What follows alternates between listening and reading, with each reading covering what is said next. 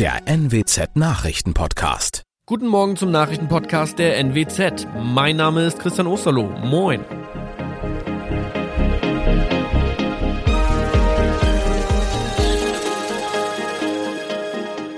Und das sind unsere regionalen Nachrichten am Morgen. Erhebliche Behinderungen im Bahnverkehr.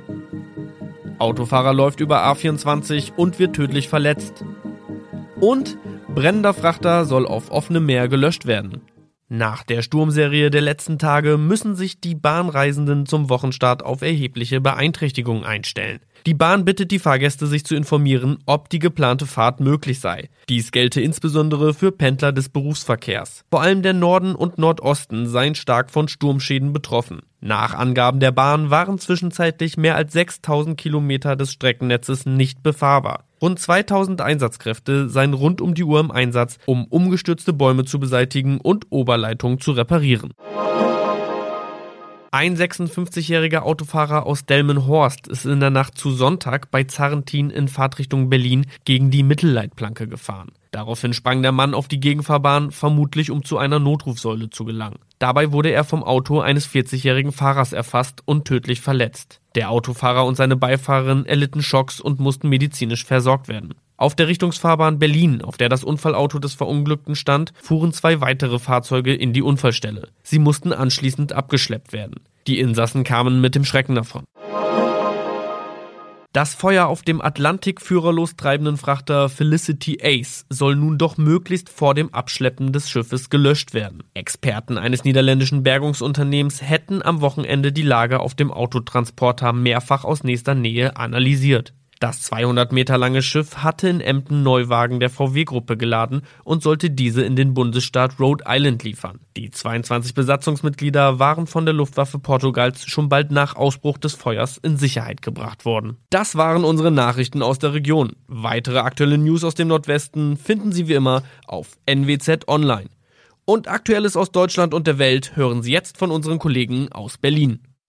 Vielen Dank und einen schönen guten Morgen. Ich bin Benjamin Kloß und das sind heute unsere Themen aus Deutschland und der Welt.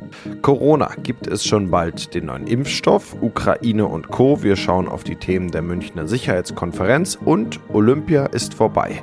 Was ist das Fazit der Spiele in China? Noch immer ist knapp jeder siebte Erwachsene in Deutschland nicht gegen Corona geimpft. Einige dieser Menschen misstrauen den vier bislang verfügbaren Impfstoffen. Heute sollen laut Bundesgesundheitsminister Karl Lauterbach die ersten 1,4 Millionen Dosen des Impfstoffes des US-Herstellers Novavax in Deutschland ankommen. David Riemer aus der Nachrichtenredaktion. Warum warten einige auf den Novavax-Impfstoff? Also die Impfstoffe von BioNTech, Pfizer und Moderna sind in Deutschland am allermeisten gespritzt worden. Das sind sogenannte mRNA-Impfstoffe. Vor Corona waren noch keine Präparate auf dem Markt zugelassen die auf diese Weise hergestellt wurden. Deshalb sind halt einige auch misstrauisch. Und genauso wie auch die Vektorimpfstoffe von Johnson Johnson und AstraZeneca basieren mRNA-Impfstoffe darauf, dass unsere Körperzellen einen kleinen Teil des Virus, nämlich das Spike-Protein, wie es in der Medizin heißt, selbst herstellen. Und dadurch wird halt eine Immunantwort im Körper ausgelöst, die uns schützt. Der Novavax-Impfstoff allerdings, der basiert auf einem klassischen Verfahren. Ja, und wie funktioniert dieses Mittel von Novavax? Ja, der Impfstoff von der Firma heißt Nuvaxovid. Er besteht aus virusähnlichen Partikeln. Manche Menschen halten Nuvaxovid deshalb für sicherer als die anderen Impfstoffe. Mittel, die auf diese Weise hergestellt werden, wie Novavax, bezeichnen einige auch als Totimpfstoff, also als Impfstoff ohne lebende, vermehrungsfähige Krankheitserreger. Wissenschaftler allerdings, die runzeln ihre Stirn, wenn sie den Begriff Totimpfstoff hören. Denn äh, laut ständiger Impfkommission müsste man auch die anderen vier Impfstoffe als Totimpfstoffe bezeichnen, weil auch die keine lebenden Viren enthalten. Wird dadurch jetzt neue neuer Schwung für die Impfkampagne erwartet? Ja, man hofft zumindest, dass der Impfstoff Schwung in die Impfkampagne bringen wird, also dass der Novavax-Impfstoff eine Alternative für diejenigen ist, die sich grundsätzlich nicht mit den Mitteln der anderen Hersteller impfen lassen wollen. Es ist aber längst nicht sicher, dass die Arztpraxen bald rappelvoll sein werden wegen Novavax. Es gibt aber offenbar etliche, beispielsweise aus der Pflegebranche, die sich bisher nicht impfen lassen wollten und eben auf einen Totimpfstoff wie diesen gewartet haben. Kann sich denn jetzt automatisch jeder Interessierte damit impfen lassen? Also an einem Mangel an Impfdosen dürfte es jedenfalls nicht scheitern. Im Im ersten Quartal sollen laut Bundesgesundheitsministerium vier Millionen Dosen von Novavax in mehreren Tranchen nach Deutschland ausgeliefert werden. Im gesamten Jahr insgesamt bis zu 34 Millionen. Die STIKO hatte sich übrigens für den Einsatz ab 18 ausgesprochen, mit zwei Dosen im Abstand von mindestens drei Wochen. Laut den Gesundheitsministern der Länder soll Nuvaxovid zunächst an bisher nicht geimpfte Beschäftigte in der Pflege und in Kliniken verimpft werden. Für die Beschäftigten in diesen Einrichtungen greift ja ab Mitte März die Impfpflicht. Und wann starten die ersten Impfungen? Ja, das ist von Land zu Land unterschiedlich, wann es losgeht. In den meisten Ländern startet die Verimpfung mit Novavax wohl in der ersten Märzwoche, beispielsweise in Niedersachsen und Hamburg. In Berlin soll die Verteilung wohl Ende Februar beginnen. Dabei interessieren sich in der Hauptstadt laut einer Umfrage rund 1800 von 4000 ungeimpften Krankenhausbeschäftigten für eine Impfung mit Novavax. In Mecklenburg-Vorpommern, wo seit dem 9. Februar Novavax Impftermine vereinbart werden können, bleiben die Terminbuchungen allerdings hinter den Erwartungen zurück. Wie gut und wie verträglich ist dieser Impfstoff? Also in den Zulassungsstudien hat der Impfstoff laut STIKO eine mit den mRNA-Impfstoffen vergleichbar hohe Wirksamkeit gezeigt. Wie gut das Mittel vor Omikron schützt, das kann Stand jetzt aber noch nicht eindeutig beurteilt werden. Nuvaxovid kann wohl Impfreaktionen auslösen, über wenige Tage anhalten können und ähnlich stark sind wie nach Impfungen mit den anderen Corona-Impfstoffen. Aus den Zulassungsstudien gehen aber keine Sicherheitsbedenken hinsichtlich schwerer unerwünschter Wirkungen hervor. Die STIKO sagt aber auch ganz klar, dass die Datenlage zu Nuvaxovid noch begrenzt ist. Ein Einige Experten sagen klipp und klar, die Datenlage beispielsweise bei mRNA-Impfstoffen ist durch Milliarden verabreichter Dosen deutlich besser als bei Novavax. Drei Tage lang haben sich Spitzenpolitiker aus aller Welt in München ausgetauscht. Zentrales Thema bei der Münchner Sicherheitskonferenz war die Ukraine-Krise, aber auch der Zusammenhalt der EU stand im Mittelpunkt. Kollegin Roxanne Schelter berichtet aus München. Wie haben sich denn die deutschen Politiker zur Ukraine-Krise geäußert? Sehr besorgt. Vor allem der russische Truppenaufmarsch und der damit vermutete Angriff auf die Ukraine bereiten Sorgen. Kanzler Scholz meinte zum Beispiel. In Europa droht wieder ein Krieg. Und das Risiko ist alles andere als gebannt. Dahinter fallen in der öffentlichen Debatte selbst globale Herausforderungen wie die Pandemie und der Kampf gegen den Klimawandel zurück. Russland dementiert einen möglichen Angriff. Scholz machte aber auch deutlich, dass Deutschland bereit zum Verhandeln sei. Was bleibt denn von der Konferenz übrig? Ja, der Zusammenhalt der EU, vor allem beim Thema Ukraine-Konflikt. EU-Ratspräsident Michel versicherte, dass die Ukraine von der EU unterstützt werde. Er will auch eine Geberkonferenz einberufen. Gleichzeitig machten Michelle, der britische Premier Johnson und auch US-Vizepräsidentin Harris deutlich, dass es harte Sanktionen gegen Russland geben könne.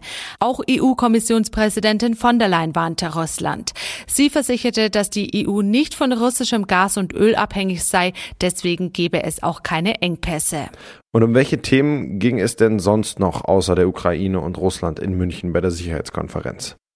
Ja, Frauen zum Beispiel. Ein Foto der Chefs von Wirtschaftsunternehmen hat nämlich für Aufsehen im Netz gesorgt.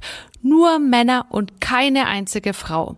Offiziell waren bei der Konferenz zwar 45 Prozent Frauen, bei der Runde war es aber ein ganz anderes Verhältnis. Ja, und dann ging es zum Beispiel um den Kampf gegen den Klimawandel. Damit ist UN-Generalsekretär Guterres unzufrieden. Aktuell verlieren wir das Rennen, sagte er. Die Olympischen Winterspiele in Peking sind vorbei. Es waren die wohl umstrittensten Spiele seit langem. Die Sportwelt zieht weiter, aber die Kritik an China bleibt. Welchen Einfluss hatte Olympia auf die Menschenrechtslage im Land und was passiert mit den milliardenteuren Sportanlagen? Andreas Landwehr berichtet aus Peking. Wie war das denn als Korrespondent vor Ort? Selbst ja, wie die meisten Chinesen auch, außerhalb dieser olympischen Blase gelebt. Ja, also für mich persönlich und für viele Chinesen eigentlich natürlich Eileen Gu, zweimal Gold geholt im Freestyle. Bei den Chinesen sind es vor allen Dingen äh, so die Erfolge. Klar, du siehst im Fernsehen hier immer nur äh, Chinesen Gold geholt haben und äh, die Menschen sind natürlich ganz happy, dass, dass China so gut abgeschnitten hat. Die Leute freuen sich auch darüber. Ne? China wollte mit den Spielen ja auch die eigene Bevölkerung für den Wintersport begeistern. Ist das gelungen? Also das erklärte offizielle Ziel war ja 300 Millionen äh, Chinesen zum Wintersport äh, zu bekehren oder dafür zu begeistern wie das in einer kommunistischen Diktatur oder in einem kommunistischen System ist, wird das Planziel natürlich immer erfüllt. Ob das tatsächlich so ist, kann man sicher bezweifeln. Aber unfraglich, glaube ich, ist, dass die Begeisterung für den Wintersport geweckt worden ist. Und ich glaube, dass auch mehr Chinesen in Zukunft Wintersport machen werden mit zunehmendem Wohlstand. Äh, Schlittschuhfahren war immer schon äh, sehr beliebt, aber ich glaube, dass Skifahren jetzt auch dazu kommt. Mhm, die Kritik an China war groß vor und während der Spiele. Geht alles so weiter wie vorher oder ist von der Kritik was angekommen bei der Führung? Nein, glaube ich gar nicht. Äh, das wird genauso weitergehen wie bisher. Im Grunde genommen konnte China ganz froh sein, dass durch diesen Dopingskandal um die äh, russische äh, Eiskunstläuferin dieses Thema immer wieder in den Hintergrund gerückt wurde und, und die Kritik prallt hier einfach ab. Da wird sich nichts ändern und das ist eher eine negative Bilanz. Ja. Ja, Corona war ein großes Thema. Peking hatte vor den Spielen Angst, dass die Zahlen hochgehen. Das ist nicht passiert. Wie bewerten Sie die Lage? Es gab natürlich Sorge in der Bevölkerung, dass äh, Corona eingeschleppt wird. Man hörte aber auch immer, dass äh, viele sagten, ja, die Behörden werden das schon im Griff haben. Äh, insgesamt war sicherlich ein bisschen Unsicherheit da. Äh, aber ich glaube, die Maßnahmen, diese extrem strengen Maßnahmen waren schon wirksam. Man sieht es ja auch an den äh, Infektionszahlen zum Ende der Spiele. Ich glaube, das Konzept ist schon aufgegangen. Die Sportanlagen selbst waren extrem teuer. Vor allem Skisprung, Schanze und Bobbahn sahen ja fast schon nach Größenwahn aus. Was passiert denn damit jetzt, wenn Olympia vorbei ist? Ja, ich glaube, Bobbahn und Skisprung, Schanze, das sind natürlich zwei Großprojekte, die werden in Zukunft nicht so genutzt werden. Die Skipisten, glaube ich, werden genutzt werden für Skiurlauber, für Wintersport. Äh, und die großen Hallen in der, in der Stadt hier, glaube ich, äh, werden wieder zurückgebaut, werden einfach als Veranstaltungshallen benutzt werden. In unserem Tipp des Tages geht es heute um alles, was man mit im Auto dabei haben sollte. Verbandskasten und Rettungsweste sind da, glaube ich, offensichtlich. Und was ist mit einer Rettungskarte? Da fragen sich einige jetzt wohl, was ist das überhaupt? Dabei kann die Rettungskarte im Ernstfall Leben retten. Ronny Thorau klärt auf. Was ist diese Rettungskarte. Ja, da ist ein Schaubild des eigenen Autos drauf, mit allen Besonderheiten, die im Falle eines Unfalles plötzlich sehr schnell sehr wichtig werden können für die Retter, die mich vielleicht aus meinem Auto bergen müssen. Auf der Rettungskarte ist zu sehen, wo genau die Airbags eingebaut sind zum Beispiel, der Tank, die Batterien und wo sich die Karosserie am besten aufschneiden lässt. Das Ganze dient ja nicht nur den Insassen, sondern soll auch die Retter schützen. Genau, weil die stehen dann ja vielleicht vor dem Unfallauto und wollen schnell handeln. Schneiden sie das Auto aber an der falschen Stelle an, kann es unnötig lange dauern oder sogar gefährlich werden. Zum Beispiel auch bei Elektroautos, wenn die Ritter da Bauteile beschädigen, die unter Hochspannung stehen. Diese Bauteile sind zum Beispiel eben bei E-Autos auch genau auf der Rettungskarte zu sehen. Und wo kriege ich diese Rettungskarte für mein Auto her und wo lege ich sie im Auto hin? Ja, man kann seinen Autohersteller direkt fragen oder auf äh, Verbände, Webseiten von ADAC, DEKRA oder TÜV gucken. Die haben Online-Datenbanken, die auf die entsprechenden Herstellerseiten verlinken. Und die Rettungskarten, die sollte man sich, wenn man sie ausdruckt, selber in Farbe unbedingt ausdrucken und am besten hinter die Sonnenblende über dem Fahrersitz deponieren, weil das ist der internationale Standard. Also da gucken Rettungskräfte praktisch zuerst. Und es gibt auch Aufkleber für die Windschutzscheibe, wo drauf steht, hier im Auto liegt eine Rettungskarte. Und das noch zwei Jahre lang hat es die Queen trotz heftiger Corona-Wellen in ihrem Land geschafft, dem Virus zu entkommen. Kurz bevor Premier Boris Johnson nun auch die letzten Vorsichtsmaßnahmen aufheben will, hat sie sich doch infiziert. Die Sorge um die Monarchin ist groß. Larissa Schwedes in London. Was ist bis jetzt über den Gesundheitszustand der Queen bekannt und wie reagieren die Menschen und die Politik in Großbritannien? Ja, glaubt man, dem Palast hat sie bisher wohl nur milde erkältungsähnliche Symptome und will sogar auch von Schloss Windsor aus weiter arbeiten. Es gilt als sicher, dass sie dreimal geimpft ist, weshalb natürlich alle hoffen, dass sie trotz ihrer 95 Jahre gut durch die Infektion durchkommt. Boris Johnson und viele andere Politikerinnen und Politiker haben ihr eine schnelle Genesung gewünscht, aber trotzdem ist ist die Sorge hier in Großbritannien natürlich groß und man wird jetzt sicherlich täglich auf jedes kleine Zeichen achten, was das Schloss Windsor nach draußen dringt. Ja, das war's von mir. Ich bin Benjamin Kloß und wünsche Ihnen noch einen schönen Tag und einen guten Start in die neue Woche. Bis morgen.